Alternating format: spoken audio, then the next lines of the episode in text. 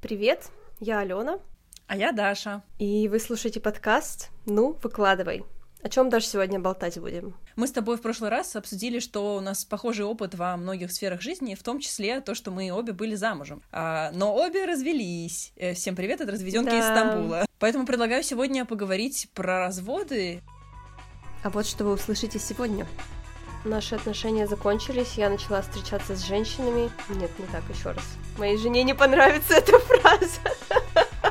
При том, что я ходила в церковь, работала в церкви, и как бы слово секс вроде как вообще не должно нигде фигурировать. В обществе принято так, что ты там потрахался, а дальше сам разбирайся. Мне там, не знаю, 6 лет, и я смотрю какие-то э, вырезки из газет э, про эскорт, и прекрасно просто любуюсь женщинами в купальниках. И получается, что я выросла вот с этими двумя установками, и в результате со мной случилось и то, и другое. Привет, бабуль. Э, я Алена, мне 30 лет, я живу в Кракове, в Польше, у меня есть жена, три собаки и три кошки, и я та самая лесбиянка из описания нашего подкаста. Всем привет, я Даша, а я та самая разведенка из описания нашего подкаста, я живу в Стамбуле, у меня нет собак, кошек и э, жен, э, вот, э, но я встречаюсь с египтянином и переезжаю в Канаду, э, наверное, этого достаточно. Кстати, о разведенках, я тоже разведенка, так что лесбиянка, дефис разведенка. Тогда мы можем говорить, что это подкаст от разведенки, разведенки и лесбиянки разведенки. Для всех разведенок э, этого мира.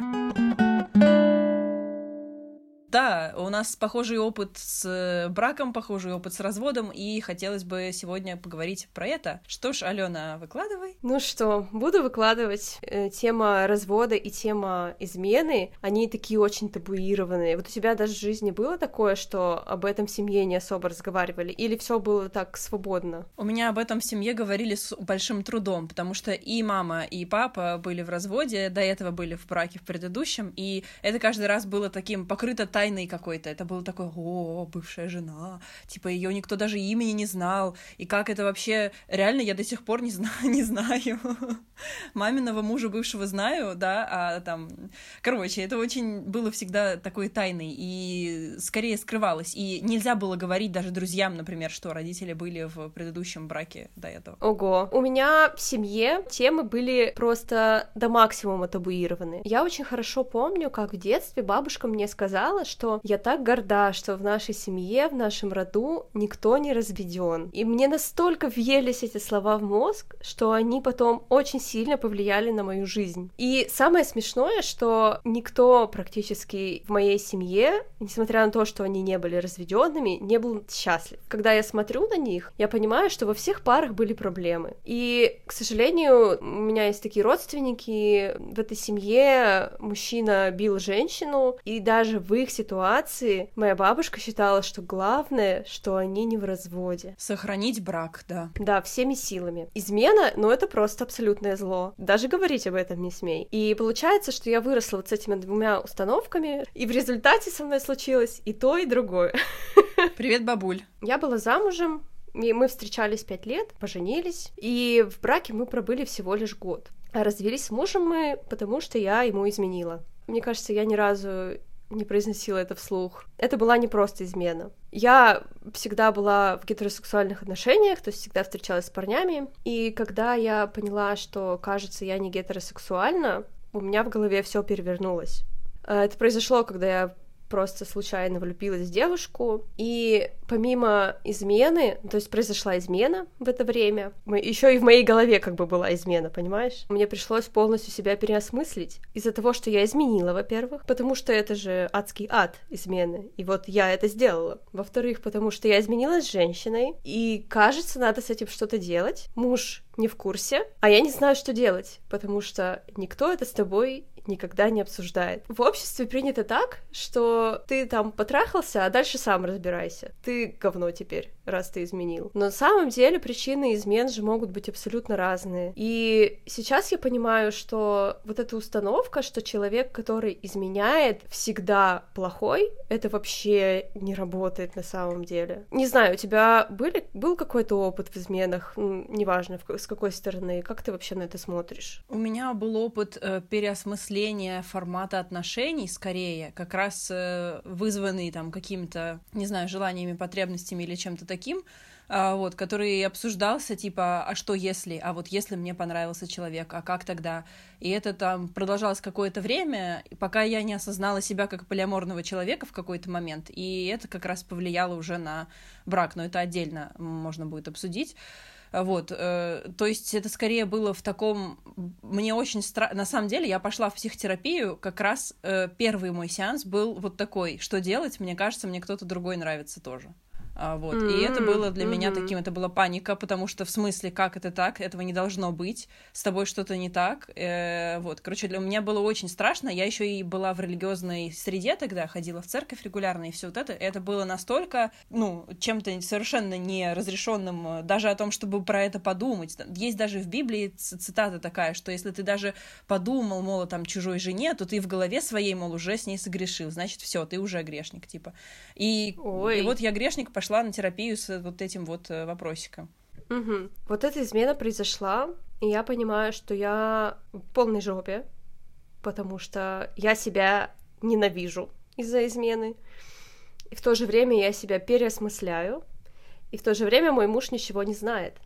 А мы как бы с ним никогда не обсуждали измены. Ну, то есть э, мы никогда не обсуждали, что для него измена, что для меня измена. Но тогда это была стопроцентная измена, потому что это было не только на физическом уровне, но и на, на эмоциональном. И я в итоге ему рассказала. Как потом выяснилось, он догадывался, но не хотел это видеть. То есть он догадывался, но убеждал себя, что это не так, что он все придумал. И вот когда я ему рассказала об этом, настал самый тяжелый момент, потому что вот перед тобой человек, с которым мы прожили 6 лет, который тебя во всем поддерживал, с которым вы старались как-то договариваться о каких-то вещах. И я понимала, что ему будет больно, но я попыталась как-то максимально мягко сказать ему, что мне от этого тоже больно, и попросила его о помощи, ну, то есть, как, чтобы он мне помог через это пройти, и чтобы мы сохранили отношения. Я почему-то тогда была уверена, что у нас это получится. Но, к сожалению, такого не произошло, то есть никакой поддержки я не получила абсолютно и начались какие-то манипуляции. Он пытался за мной следить, пытался взломать мои соцсети, много пил, мог пропасть на несколько дней. Там было много всего, что я даже не хочу вспоминать. В общем, это все было очень тяжело. Он меня спрашивал о каких-то вещах, типа, расскажи в точности, как это произошло. Ну, то есть, знаешь, вот, вот эти вот, я не знаю, как это объяснить, но для меня это не совсем взрослое поведение. И для меня это не поведение человека, который с тобой прожил 6 лет. То есть я увидела совершенно другого человека. Я поняла, что ошибкой было то, что мы никогда не обсуждали ни тему измен, ни тему развода. Потому что если бы мы, наверное, это обсудили, я бы узнала на самом деле его реакцию, и все было бы по-другому, возможно. А как ты ожидала, что он отреагирует, когда ты ему рассказывала? Я не то чтобы ожидала, я скорее надеялась. Я надеялась, что он возьмет паузу, обдумает это, возможно, мы какое-то время поживем раздельно, а потом попробуем заново все начать. Ну, то есть попробуем как-то это пофиксить. Потому что я очень хотела отношения сохранить, потому что я не хотела разводиться. Несмотря на то, что я понимала при этом, что э, то, что произошло, на самом деле не мелочь, и, скорее всего, это как-то скажется на наших отношениях. То есть я надеялась вот на это, но этого не произошло. И в итоге я поняла, что когда я увидела все эти манипуляции, а еще все усложнялось тем, что у нас было общее имущество, с которым тоже начались проблемы. Муж еще рассказал э, о том, что я изменила друзьям и родственникам.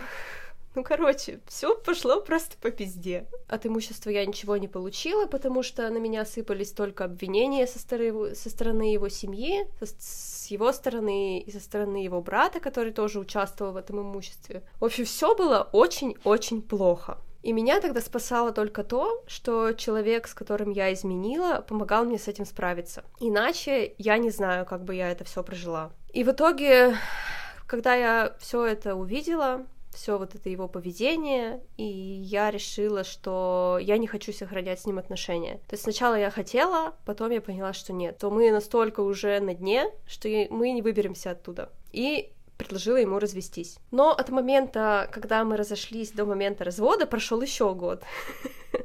То есть он еще год не хотел со мной разводиться, хотя я уже была в других отношениях и вообще переехала.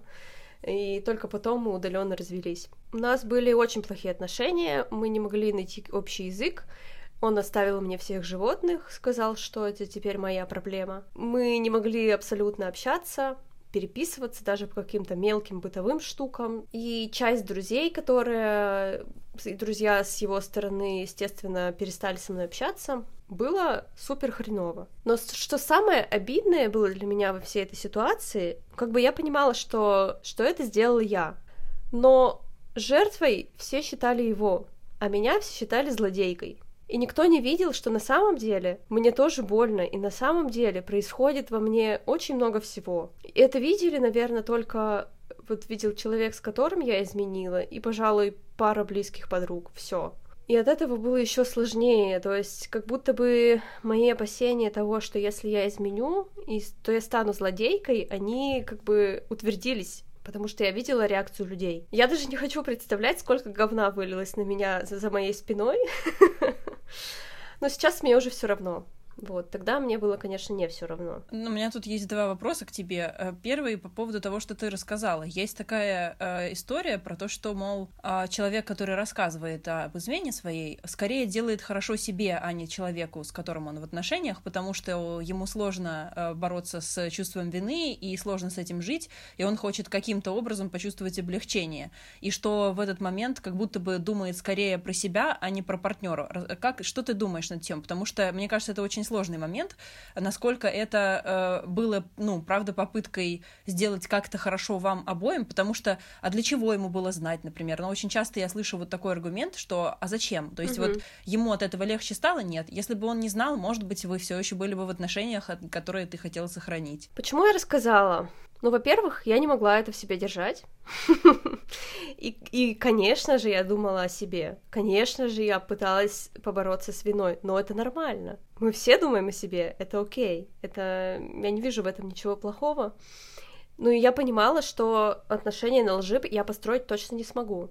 Для меня это очень серьезный критерий не лгать друг другу в отношениях. И еще, вот ты знаешь, когда мы поженились, очень много людей нам говорили, что вы идеальная пара. А мне не хотелось, чтобы люди думали о нас, что мы идеальная пара. Ну, типа, если бы я скрыла, и мы бы через это прошли, я бы как-то через это прошла, и все бы было дальше, ну, как-то окей, мне бы не хотелось, чтобы э, люди на нас смотрели и говорили, вот они идеальная пара, потому что это не так. Это как инстаграмная картинка с вот этими красивыми кадрами, да. а за кадром кто-то кого-то бьет или что-то еще происходит. Да. А ты не знаешь да. об этом. Угу. Поэтому я решила ему рассказать. Еще мне кажется, я чувствовала, что он все понимает, потому что отношения у нас начали немножко рушиться. Они, конечно, начали рушиться еще до моей измены, но тогда еще был шанс, что все наладится, а потом уже я просто поняла, что, ну, что я, если я не скажу, то дальше жизнь во лжи, все начнет еще больше рушиться, то тогда точно нет шанса на спасение этих отношений. Чувство вины меня преследовало очень-очень долго. Когда я переехала уже, то есть это было несколько лет, и у меня были даже такие фразы, что я человеку сломала жизнь. Вот до такой, до такой степени у меня было чувство вины. Так ты это ощущала, ты имеешь в виду? Да, я ощущала, что я ему сломала жизнь, что я должна что-то сделать, как-то ему помочь. И вот на протяжении нескольких лет э, мне было чувство вины за, за измену, чувство вины за развод.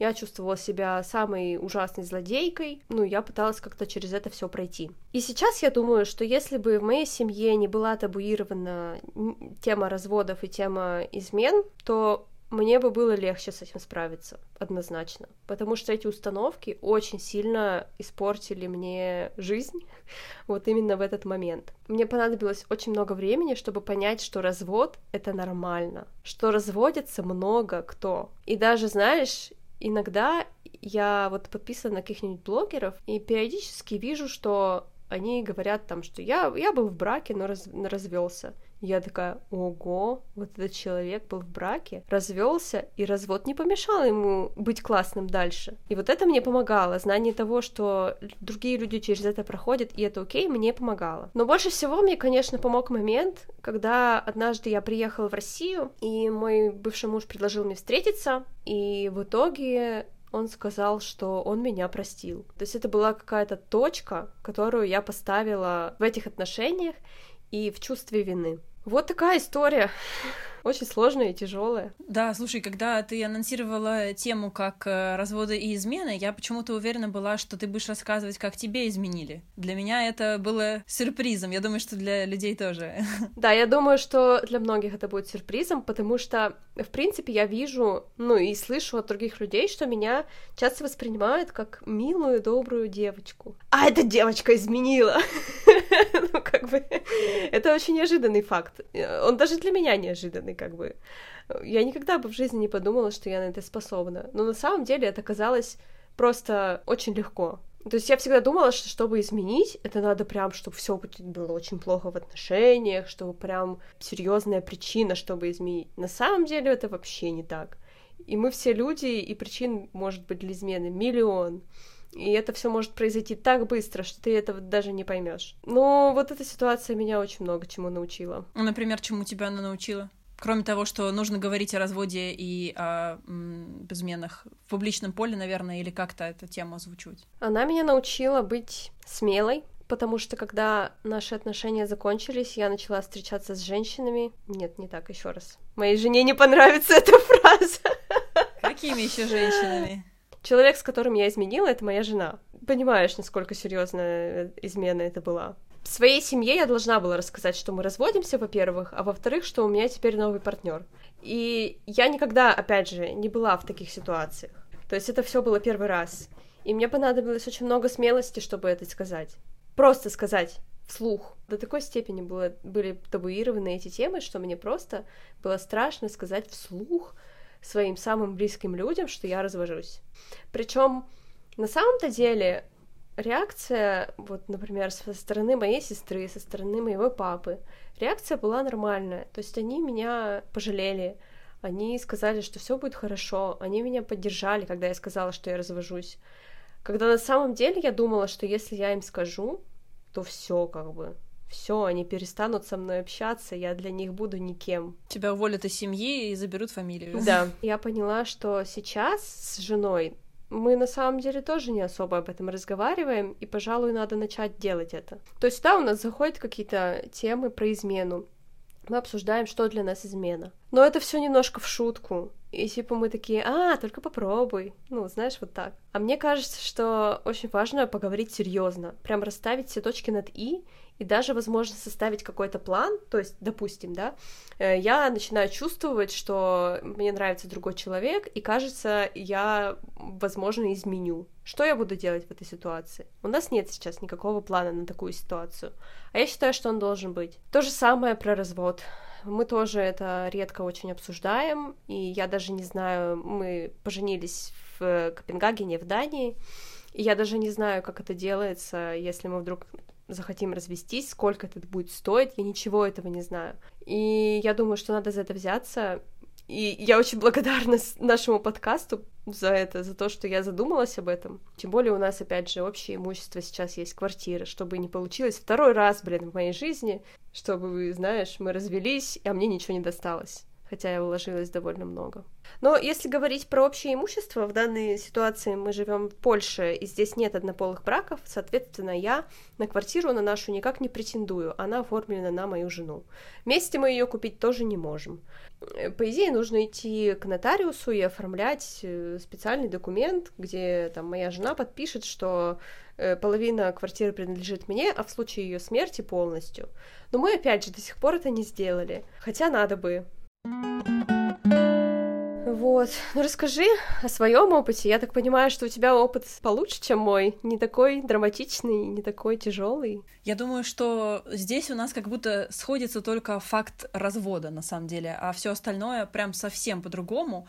А, во-первых, потому что я со своим а, бывшим мужем познакомилась в церкви и вышла за него замуж в церкви с пастором и вот этим всем вот вот вот как положено, вот как в американских фильмах, а, вот. Ого. И это было, да, мы были вместе 10 лет, даже больше немножко. А познакомились, когда нам было еще там лет по 13, то есть мы знали друг друга очень давно. И когда мне было 18, а ему 17, мы начали встречаться, и через там, 4 года мы поженились. Когда нам было по 22 примерно. Это все было в церкви, и в церкви было очень много правил. Правила про то, что нельзя ходить на свидания вдвоем, что нельзя, значит, э, целоваться, нельзя, конечно же, заниматься сексом до брака, и там было очень много штук, которые на самом деле конкретно повлияли на э, там развитие развитие сексуальности, на отношения, на то, как они развивались. Mm-hmm. И... Но я это упоминаю просто потому, что это тоже повлияло, я считаю. Мы очень любили друг друга, и мы очень хотели пожениться, мы очень хотели быть вместе. А, это не было типа «вы должны пожениться, потому что вы встречаетесь», или «наши родители хотят, чтобы мы поженились», как бывает в некоторых церквях до сих пор. А, вот, во всяком случае, про хри... даже про христианские церкви я знаю, что такое есть. Ну, там, в мусульманстве это чаще практикуется, да, там в христианстве меньше, но все равно есть. У нас, к счастью, такого не было. У нас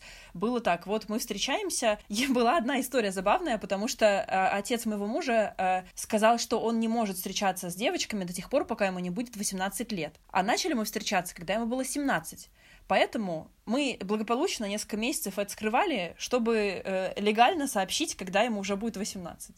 Э, вот. И даже вот этот вот момент, что приходилось что-то прятать, ну, он изначально уже какие-то странные рамки создал, которые зачем вообще непонятно. Мне вообще так странно слышать, что ты говоришь про церковь, если честно. Я смотрю на тебя и, и, и вижу, как из твоих уст льется вот эта история о церкви, я думаю, ой, как это вообще, как это вообще мэчится? Абсолютно непонятно. Да, тем временем это полиаморка, пансексуалка или кто там она еще там. Да, да, да, да. Разведенка. Да. Разведенка, полиаморка, пансексуалка. Да, но это тоже про форматы отношений, и все это можно будет это уже отдельно рассказать. Но э, да, в общем, изначально это все было в церкви, и в церкви это все очень. Короче, наши желания, которые, возможно, нам и были навязаны, я не знаю, но тогда ощущались как свои, они как-то совпадали, в общем-то, с тем, что представляется. То есть, да, нам нам, нам не очень нравилось, что нельзя там заниматься сексом до брака, нам не очень нравилось, что э, нужно обязательно это делать, там, не знаю, расписаться, нельзя просто расписаться, нужно обязательно венчаться в церкви. Мы прям были даже на грани того, чтобы сказать, что, блин, а давай-ка мы просто распишемся, а потом всем сообщим, потому что нахера тратить столько денег на вечеринку для 80 человек, если можно было бы потратить деньги на, не знаю, путешествие или что-то еще. Короче, да, это тоже про свадьбу и вот это все э, отдельная тема, что мы хотели, конечно, там позвать друзей и так далее, но мы не хотели 80 человек, а было 80 человек. Да, у меня тоже, кстати, первая свадьба была большая. Не 80 человек, конечно, ну, поменьше, но если сравнивать со второй, то она была прям такая с ведущим, со столом, вот это все. Да, вспоминаю свои свадебные фоточки сразу почему-то. Видела твои в Инстаграме, конечно, очень было необычно, как будто тоже другой человек совсем э, на фотографиях. Поженились, когда нам было 22, все как-то шло по классному такому сценарию, что вот мы там живем, вот мы переехали за город, вот там э, все у нас здорово, мы там, э, не знаю, купили машину, что-то еще. В какой-то момент, я не могу сказать, что это тогда начались проблемы в отношениях, но это, наверное, как-то приблизило мое какое-то понимание себя и осознание там каких-то своих интересов и потребностей, э, когда э, произошла очень неприятная ситуация. Я работала в этой церкви, помимо того, что я туда ходила регулярно, я работала там э, как контент-менеджером. Прогрессивная такая церковь. А, и параллельно с этим я вела блог. Вот тот блог, который у меня сейчас есть, я его начала вести еще тогда, то есть давно. И если изначально это был блог про еду, потому что я очень любила готовить и снимать рецептики и все вот это, то постепенно я стала что-то писать про то, что я сама вообще думаю, о чем я размышляю, какие-то свои там инсайтики и так далее. Как-то раз ко мне пришла э, Маша Давай, я не знаю, ты знаешь блог Маша Давай? Да, Она знаю, ко мне знаю. пришла и сказала, а давай-ка мы с тобой сделаем друг другу взаимную рекламу. Так как она больше, у нее больше Фига блог. Себе. Да, да, да. А, то а, договоренность была такая, что я делаю рекламу ее в посте, а она мою рекламу делает в сторис. То есть, э, бы, чтобы пример примерно одинаковое количество людей увидели. И, и договоренность такая, что мы удаляем это через сутки. Я выложила э, рекламу про Машу, при том, что я ходила в церковь, работала в церкви, и как бы слово секс вроде как вообще не должно нигде фигурировать, но я в тот момент уже была в таком каком-то майнсете, что ну, это мой блог, и я на работе не хожу, не размахивая вибраторами, как бы, но при этом у меня как бы есть своя личная жизнь, в которой я там для себя поняла, что там мне окей читать секс-блоги, для меня окей, хорошо и полезно там какое-то сексуальное образование и так далее. Вот, и я выложила рекламу Маши и поняла, когда я выложила, что на меня накинулась куча людей, про что какой ужас, как тебя муж позволяет. Было очень забавно. Ой-ой-ой. Муж э, пришел в комментарии и сказал, ребят, э, типа, действительно, как я позволяю своей жене быть э, самостоятельной личностью со своими интересами там и ценностями. В общем, вот, то есть он меня очень поддержал в этот момент. Потом я решила, что все, короче, этот пост — это, значит, мой бунт, и я возьму и не удалю его, и оставлю его. Вот они все до меня, значит, доебались, вот, а я возьму и не удалю, и оставлю как есть, и, и вот это будет мой такой стейтмент, что я вот это теперь э, считаю, что это ок. И через там какое-то время э, меня пригрозили уволить за этот пост. Прости, пожалуйста, а этот пост все еще у тебя висит? Я, мне кажется, я его архивировала, и это продолжение истории, э, как Эх. это произошло, но, может быть, он где-то есть, э, вот. Я, может быть, даже найду скрин, если он в архиве, то я могу найти скрин, можно его будет э, выложить куда-нибудь в аккаунт э, подкаста, например. Там было очень много сложных отношений из-за того, что там родственники мужа работают, и один из них был там моим начальником, и это было все. Мы не хотели портить отношения, поэтому договорились до того, что я его удалю, скажу всем, извините, пожалуйста, простите, пожалуйста, но, но уйду, потому что я больше не хочу работать вместе, которое не поддерживает ценности, которые поддерживаю я.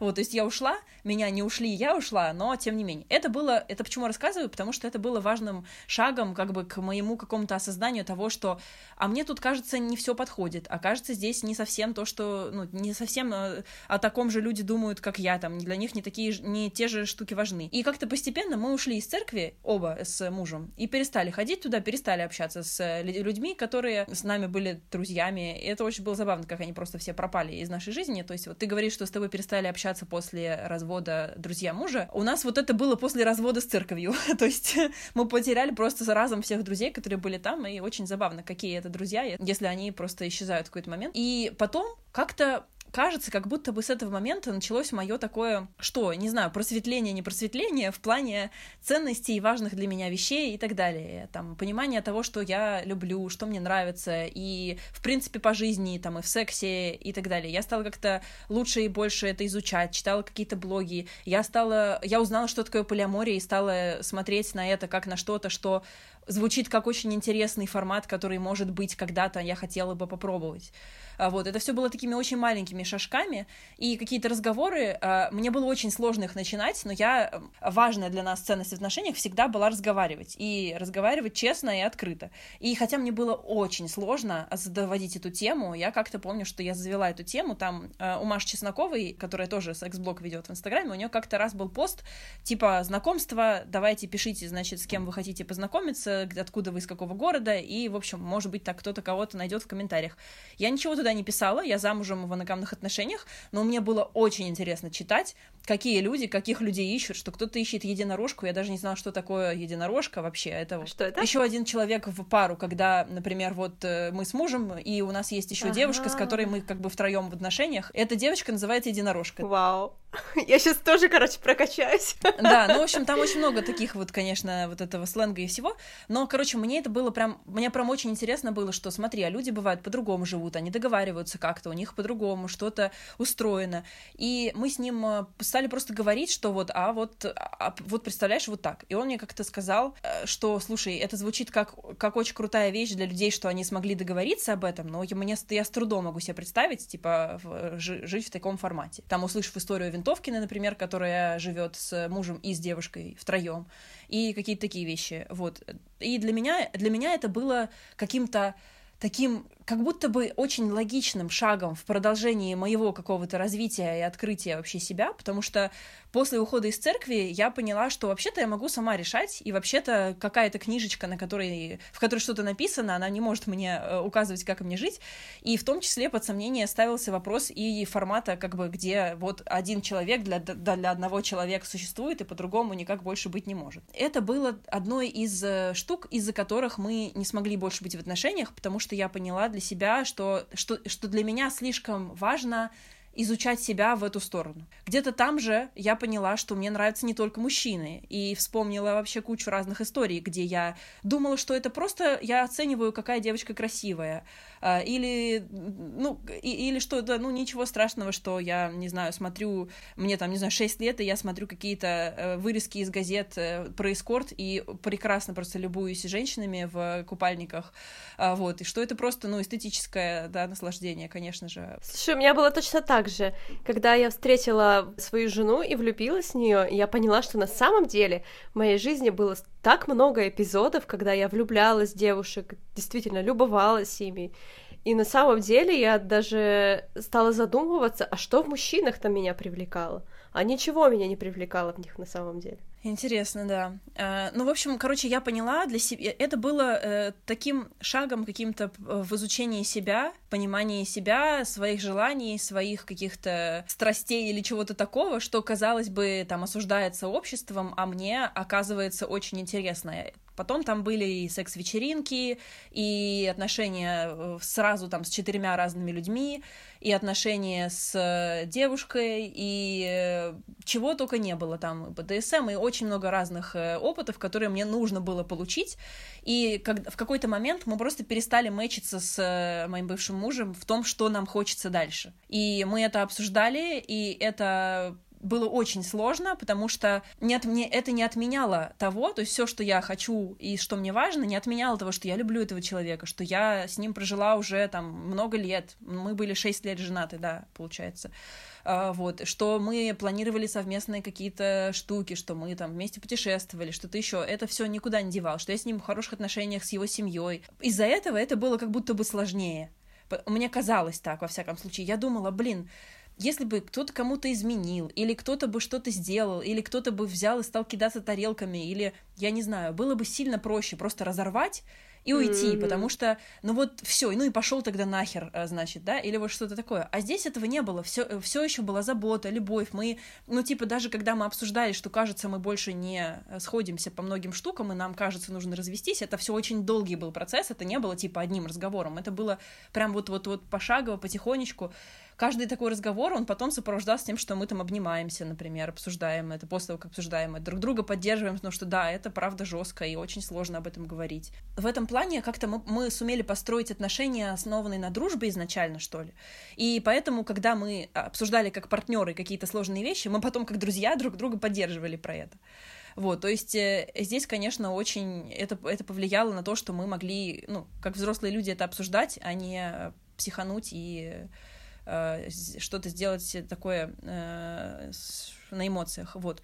Мои друзья меня тоже поддерживали, один мой близкий друг, точнее, он вообще приезжал ко мне просто чуть ли не на любой мой зов, типа я плачу, мне плохо, он приезжает и готовит мне сэндвичи. Э, очень, очень здорово О-о-о. это было, да, что у меня была поддержка. У нас обсуждение развода, да, длилось довольно долго, и решили развестись мы на парной терапии мы пошли на парную терапию в конце уже, э, где мы, я, я уже ощущала прям четко, прям это было какой-то как будто бы уже понятно, логически понятно, что все, у нас уже слишком разные важности, важности, ценности э, и важные для нас вещи, и что это должно произойти, просто как будто бы никто из нас не мог сказать, что так, все, давай. И это было так вот постепенно, мы как будто бы с этим уживались вообще, с этой мыслью, думали, что окей, а как тогда, а что будем делать? Короче, и на терапию мы пришли не с целью «давайте спасите нас», а, а как бы давайте попробуем это обсудить, есть ли у нас вообще шансы. И на второй сессии мы поняли, что все. На второй сессии, mm причем мы были тогда в отпуске, мы очень оба устали, мы взяли отпуск, поехали в Египет, что очень иронично, потому что я сейчас встречаюсь с египтянином, поехали в Египет и на обеденных перерывах ходили в номер на терапию по зуму. И на втором, на втором же вот э, созвоне мы поняли, что нам больше нет смысла говорить об этом в терапии, потому что мы на самом деле уже все решили. И нам как будто терапия помогла до этого как-то чуть-чуть, не знаю, что, быстрее дойти или, или проще принять, что действительно вот так. Но это не было просто вообще, это не было просто, это было жестко, эмоционально, особенно когда мы поняли, что все, но при этом нельзя просто так взять и разъехаться, нужно понять сначала, кто где будет жить, как это все будет происходить. У нас не было никакого имущества совместного, ничего такого, поэтому в этом плане не было сложностей. Ну просто, когда ты живешь в одной квартире с человеком, но теперь спишь на диване и плачешь в подушку на диване по ночам а, и думаешь, что как это вообще пришло к этому. Короче, это было очень тяжело, а, вот. Но я, я сегодня выложила рилс там, что э, все весна, все расцветает, особенно девушки после развода, что-то такое. Вот э, после того, как я переехала в отдельное место и начала жить одна, это был просто э, до решения о переезде в Стамбул, которое довольно быстро произошло, это было просто супер счастливое время, когда я наконец-то получила возможность следовать за тем, что мне сейчас важно и нужно. Короче, это был очень важный этап в моей жизни. Мы все еще друзья с моим бывшим мужем, и с момента, как мы э, решили расстаться, и я уехала, мы где-то, наверное, месяц или полтора взяли перерыва, где мы вообще не общались, просто чтобы немножечко успокоиться. А потом мы вернулись к дружескому общению, периодически созваниваемся, если мне там нужно с ним что-то обсудить, посоветоваться, он дает мне какие-то советы. А недавно в Стамбуле э, мы увиделись вчетвером. Я, мой нынешний партнер, мой бывший муж и его нынешняя партнерка. Я хотела как раз тебя об этом спросить, как это было. Потому что я видела у тебя сторис, но все равно невольно перекладываешь ситуацию на себя, и в моем мире это просто невозможно. Муж э, бывший приехал в Стамбул что-то типа как турист или что-то такое со своей девушкой, и, мол, раз такое дело, а что если мы увидимся, как тебе будет, будет ли тебе комфортно, изначально мы хотели увидеться вдвоем, ну, потому что, ну, мы не виделись там полтора года после развода. Мы, да, получается, почти два года назад развелись, и мы не виделись очень долго. Мы, мы хотели бы поговорить, пообсуждать что-то, как у кого дела, там, с работой, что-то еще. То есть это абсолютно без какого-то контекста, типа, э, я хочу вернуться в эти отношения. Просто как бы, как, как старые друзья, которые давно друг друга знают, хотели встретиться. Вот. А потом я подумала, в какой момент еще в нашей жизни получится так, что мы вообще в одной стране, находимся все вчетвером, и есть возможность, э, ну, познакомить всех.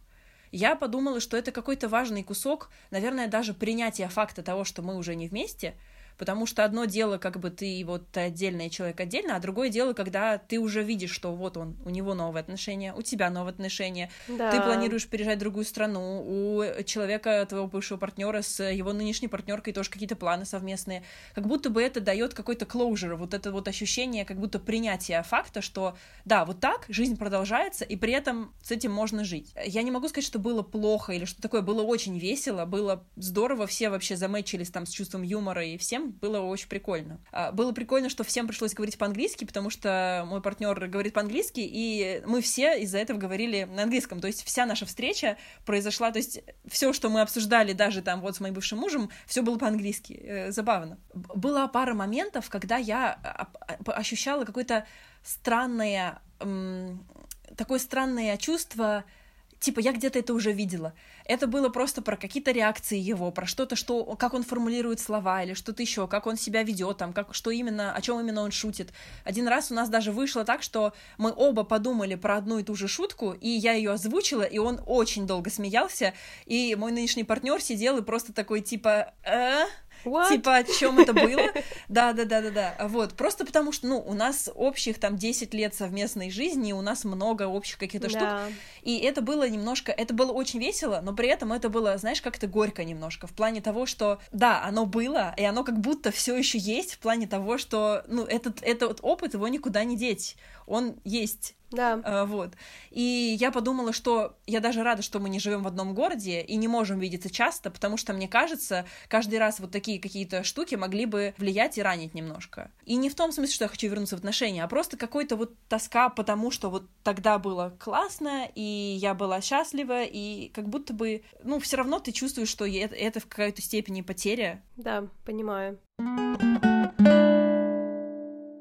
Вопрос. Ты сказала, что вы очень много в отношениях обсуждали и часто разговаривали. Как вы к этому вообще пришли? Как бы забавно это ни звучало, но здесь э, надо отдать должное церкви, потому что когда мы решили пожениться, нам назначили семейного психолога, который перед тем, как мы э, идем, вот уже прям вот у нас венчание и все, э, несколько недель подряд, по-моему, там было 8 недель или 10 недель, или 12, что-то такое, э, ходим регулярно раз в неделю э, на встречи с семейным психологом и обсуждаем какие-то штуки, которые там могли бы у нас э, возникнуть, вопросы на тему каких, например, э, финансы, секс, дети, церковь, что-то угу. еще. И нам давали какие-то задания, какие-то вопросы, на которые мы отвечать должны были, и потом с этими ответами приходить.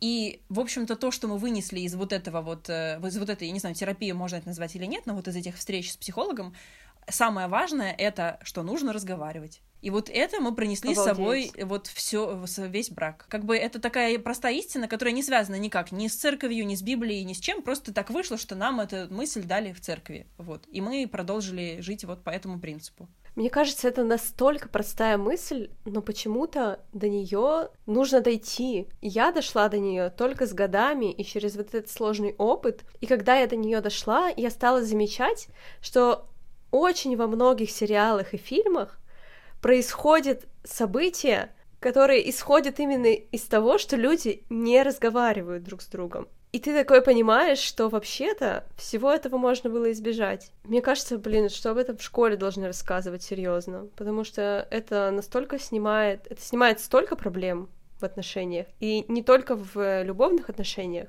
но и в отношениях с друзьями, в отношениях с близкими, в отношениях в семье. Почему об этом никто не говорит? Почему приняты вот эти все недомолвки, недосказанности? Это очень странно. Мне кажется, этому должны учить не в школе, а этому должны учить в семье изначально. Родители должны этому учить, я думаю. Просто если у родителей этого нет, то как они могут этому научить? И я в этом плане о, прям очень у меня большая надежда на следующее поколение. Вот правда, потому что мы, вы немножечко вот на перепутье вот этого, когда родились там uh-huh. где-то в 90-х, и вот те, кому там сейчас 30-35 и так далее, вот мне кажется, что наши дети, то есть вот следующее поколение, это будет уже намного более осознанные, продуманные, прокачанные в этом плане люди, которые умеют отставить свои границы, говорить э, нет и озвучивать штуки, которые им не окей, и строить отношения на этом основываясь. Мне кажется, что на, в нас это потихонечку закладывается, и мы сейчас пробуем это применять, но я бы очень хотела и очень постараюсь это вложить и вот э, куда-то дальше. А скажи еще, ты готова будешь на следующий брак? Как ты вот сама думаешь? Как ты чувствуешь? Когда мы развелись э, с моим э, бывшим мужем, я сказала себе, что все, никогда больше я этим заниматься не буду. И очень прикольно проживала это еще через то, что хейтила всех, кто женится. Я никому ничего не говорила, конечно, просто молча хейтила. Или там, не знаю, скринила какие-то там фотографии свадебные каких-то своих знакомых и постила в близкие друзья там для полутора человек. Э, говорила, что ну давайте, удачи вам, мол, вот что-то такое. Э, вот, типа, мы-то все знаем, как это заканчивается. Э, вот, но что я хочу сказать сейчас? Я планирую выйти замуж за человека, с которым я встречаюсь э, сейчас. Это тоже все обсуждения, которые не в смысле мне сделали предложение, а просто мы разговариваем про то, что бы мы хотели в жизни, что бы мы хотели от этих отношений, что мы себе представляем, какие для нас важные штуки. И здесь это как будто бы про то, что, я не знаю, договоренности э, это одно, а когда ты, э, ну, легально э, с человеком партнер, да, то это тебе и дает какие-то возможности больше э, там быть с ним рядом, не знаю, покупать вместе имущество, получать вместе канадский паспорт, э, скрестили пальцы. Ну и в целом, как будто бы, я не знаю, это тоже тема, наверное, для довольно длинного обсуждения, как вообще ты понимаешь, что человек твой или не твой, но реально в первый же раз, когда я с ним э, встретилась, и 12 часов мы проговорили без перерыва, просто абсолютно, я, я в тот момент поняла, что это мой человек, и я не знаю, как это объяснять. И в этот момент, как бы все мои, да, удачи вам всем, кто женится, и мы-то знаем, как это заканчивается, оно как будто куда-то делось. Ну и плюс с моим опытом развода у меня сейчас ощущение, что, ну окей, я его прожила, это значит, что это можно прожить. И опять же, мы mm-hmm. сейчас теперь уже будем обсуждать какие-то штуки, которые до этого не обсуждали. И у меня есть опыт там не моногамных отношениях, хотя я сейчас в моногамных отношениях. И это тоже мы будем обсуждать. И про измены, например, у нас договоренность такая, что если ты чувствуешь что-то кому-то, ты приходишь и говоришь мне, и мы это обсуждаем. Потому что, ну, для меня, для меня нет проблемы обсудить и открыть отношения, если это будет э, нужно и важно партнеру. Вот. Э, и поэтому это все обсуждаем, вот. И, короче, как будто бы весь опыт, который у меня был до этого, привел меня в то состояние, в котором я сейчас, где, ну окей, я понимаю, что люди разводятся, и, может быть, мы тоже расстанемся, э, кто знает, да, может быть, но как будто бы, во-первых, я понимаю, что это можно прожить, а во-вторых, я понимаю, что ну, сам факт того, что да, есть вероятность, что мы разведемся, это для меня недостаточная причина не пробовать строить отношения долгосрочные с человеком, с которым мне настолько хорошо. Я вот сказала в прошлом выпуске о том, что когда мы переезжали, мы думали о переезде по восстановлению семьи, то есть автоматически мы хотели пожениться, если у нас так получится. И я тогда сказала, что к этому вообще не было вопросов. На самом деле, если честно, я немножко слукавила, потому что меня довольно долго был страх развода повторного, потому что развод для меня оставался чем-то плохим. И я была на сто процентов готова на второй брак только после того, как поняла, что развод — это окей. И для этого нужно было время. Я думаю, что тогда мы бы могли пожениться для переезда, но это было бы, наверное, для меня был бы сложный шаг. Думаю, даже хорошо, что у нас тогда не получилось, потому что это могло возродить какие-нибудь, наверное, другие проблемы в отношениях. Спасибо тебе, что ты так откровенно поделилась э, своей историей. Мне кажется, что это очень для многих будет э, чем-то э, полезным и, может быть, даже даст возможность людям себя простить в какой-то степени или принять, может быть, потому что я могу представить себе, как сложно жить с собой, зная, что там очень многие Э, люди считают тебя э, злой женщиной, которая разрушила жизнь кому-то. Да, я, я тоже очень надеюсь, что это кому-то поможет, и кто-нибудь, послушав это, подумает, ого, вот она изменяла, но это не помешало ей быть хорошим, классным человеком. Вот. Спасибо тебе тоже за твой рассказ. Мне кажется, получился очень терапевтичный выпуск, есть о чем задуматься, есть над чем работать. Ну что, будем прощаться. Подписывайтесь на наши инстаграмы, мой аленка.шве и мой Даха Худи. И наш общий инстаграм выкладывай. выкладывай. А давай, Даш, выложим туда свои фотографии со свадьбы. М? Да. Я, я потащу свою, а ты свою. Давай, давай, я без проблем. Ну что, встретимся в следующем выпуске. Всем пока. Пока-пока.